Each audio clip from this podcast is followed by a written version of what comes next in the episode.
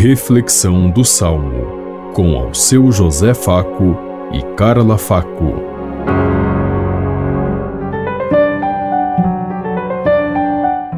Paz e bem a todos os ouvintes que estão em sintonia conosco neste dia, na meditação do Salmo 33.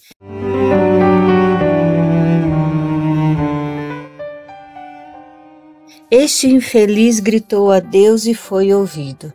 Bendirei o Senhor Deus em todo o tempo, seu louvor estará sempre em minha boca. Minha alma se gloria no Senhor, que ouçam os humildes e se alegrem. Este infeliz gritou a Deus e foi ouvido. Contemplai a sua face e alegrai-vos, e vosso rosto não se cubra de vergonha. Este infeliz gritou a Deus e foi ouvido, e o Senhor o libertou de toda angústia. Este infeliz gritou a Deus e foi ouvido. Mas ele volta a sua face contra os maus, para da terra apagar sua lembrança. Clamam os justos e o Senhor bondoso escuta, e de todas as angústias os liberta. Este infeliz gritou a Deus e foi ouvido. Do coração atribulado ele está perto e conforta os de espírito abatido. Mas o Senhor liberta a vida dos seus servos, e castigado não será quem nele espera. Este infeliz gritou a Deus e foi ouvido.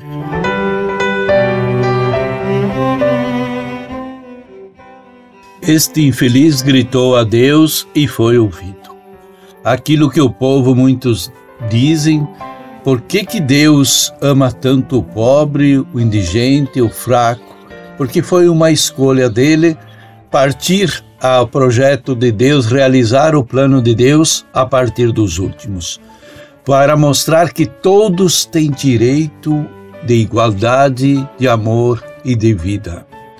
Nós muitas vezes, quando falamos igualdade, liberdade, nós taxamos de comunista, não é mesmo?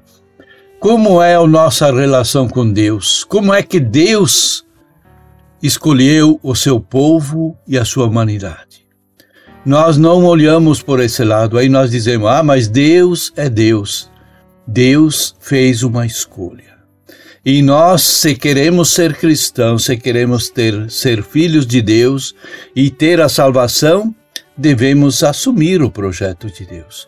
Não vai ser Deus que vai assumir o nosso projeto, os nossos interesses. É nós que devemos buscar em Deus as graças e as luzes para que nós sejamos mais amáveis, mais queridos e mais compreensivos com todos, para que todos tenham a dignidade proposta por Deus. Não é nossa escolha, a escolha de Deus. Se precisamos criticar alguém, vamos criticar a Deus, não os nossos os nossos que convivem conosco e que pensam diferentes muitas vezes. Pensemos em tudo isso enquanto eu lhes digo. Até amanhã, se Deus quiser. Amém. Você ouviu Reflexão do Salmo, com ao seu José Faco e Carla Faco.